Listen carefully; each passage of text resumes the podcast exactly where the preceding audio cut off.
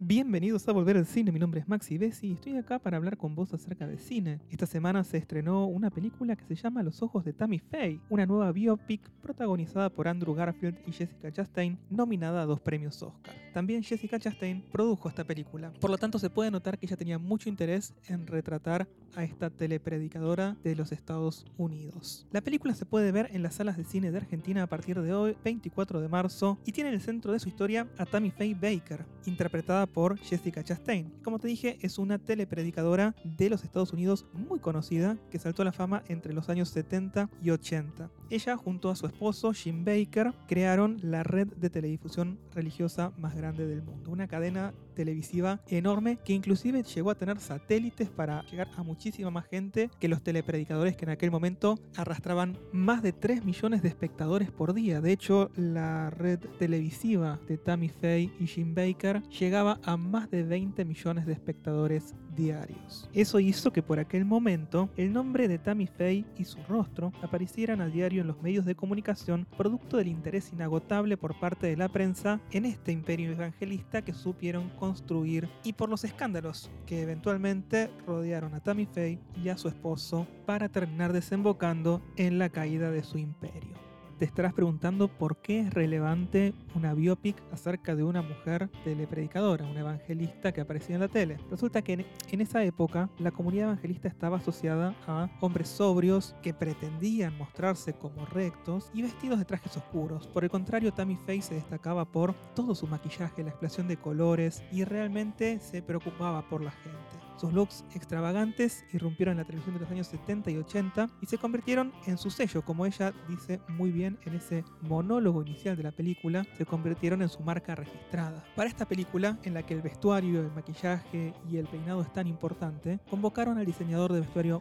Mitchell Travers para hacer la ropa de Tammy. En total crearon más de 100 looks para la telepredicadora, abarcando desde sus años de juventud en aquel colegio en el que estudiaba la Biblia en Minneapolis hasta los 90, en los que ya alejado del evangelismo portaba ropas mucho más humildes que en su mejor época.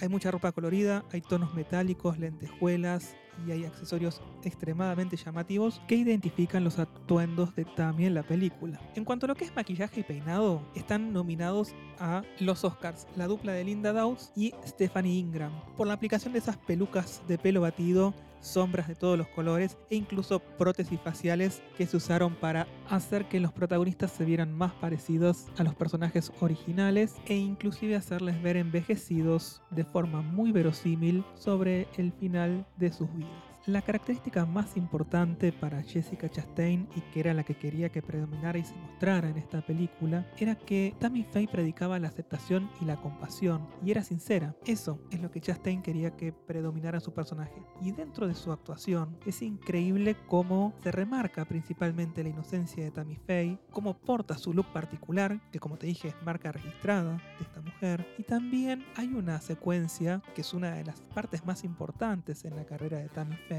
que se muestra en la película, que es una entrevista a un pastor gay y activista de la lucha contra el VIH, que es Steve Peters, interpretado en la película por Randy Havens. Y junto con Tammy Faye hablaron sobre la enfermedad y sobre haber hecho pública su orientación sexual, sobre todo eh, dentro del marco de la pérdida de, la pareja del pastor. La entrevista pretende mostrar cómo alentaba Tammy al público a ser compasivo y empático, demostrando que personas cuyas convicciones y vidas podrían parecer extrañas para su comunidad religiosa, en realidad no eran tan diferentes. Todo lo que vemos en la película tiene su base en un documental realizado por Fenton Bailey y Randy Barbato, que se llama también Los ojos de Tammy Faye. Y tanto Bailey como Barbato son también productores ejecutivos de la película, cosa que dota a este guion que se nos muestra en la película de una seriedad y de una investigación que sirvió como base para este documental. Lo que tiene de bueno la película es que, a pesar de lo pesada que se fue volviendo la vida para Tammy Faye, muchas veces nos distiende en clave de comedia. En cuanto a lo que es actuación, el increíble trabajo de Jessica Chastain en esta película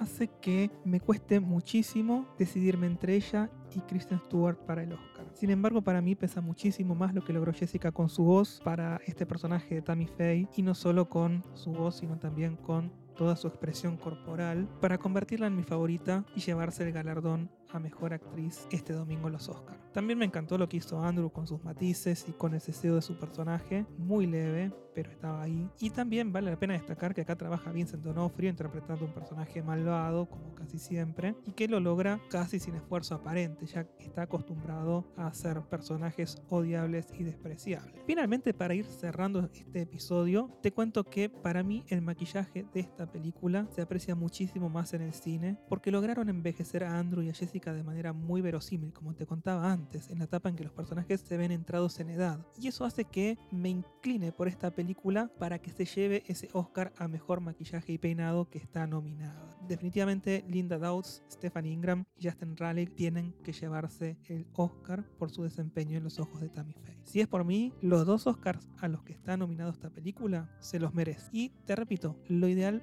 para mí es verla en el cine para apreciar en pantalla gigante el maquillaje y los matices en las actuaciones de Andrew Garfield y Jessica Chastain. Dicho sea de paso, el Andrew Garfield se pegó dos actuaciones geniales este año, así que si no le dan el Oscar a él por Tic Tic Boom, que sea para Benedict por The Power of the Dog, pero yo tengo muchísimas ganas de que se lo den a Andrew. Haceme caso, anda al cine a ver los ojos de Tammy Faye, que estoy seguro de que la vas a disfrutar. Con esto entonces cierro el episodio. Te recuerdo que puedes encontrarme en redes sociales, tanto en Instagram como en Twitter. En Instagram soy arroba maxibesi, ok, y en Twitter soy arroba maxbesi.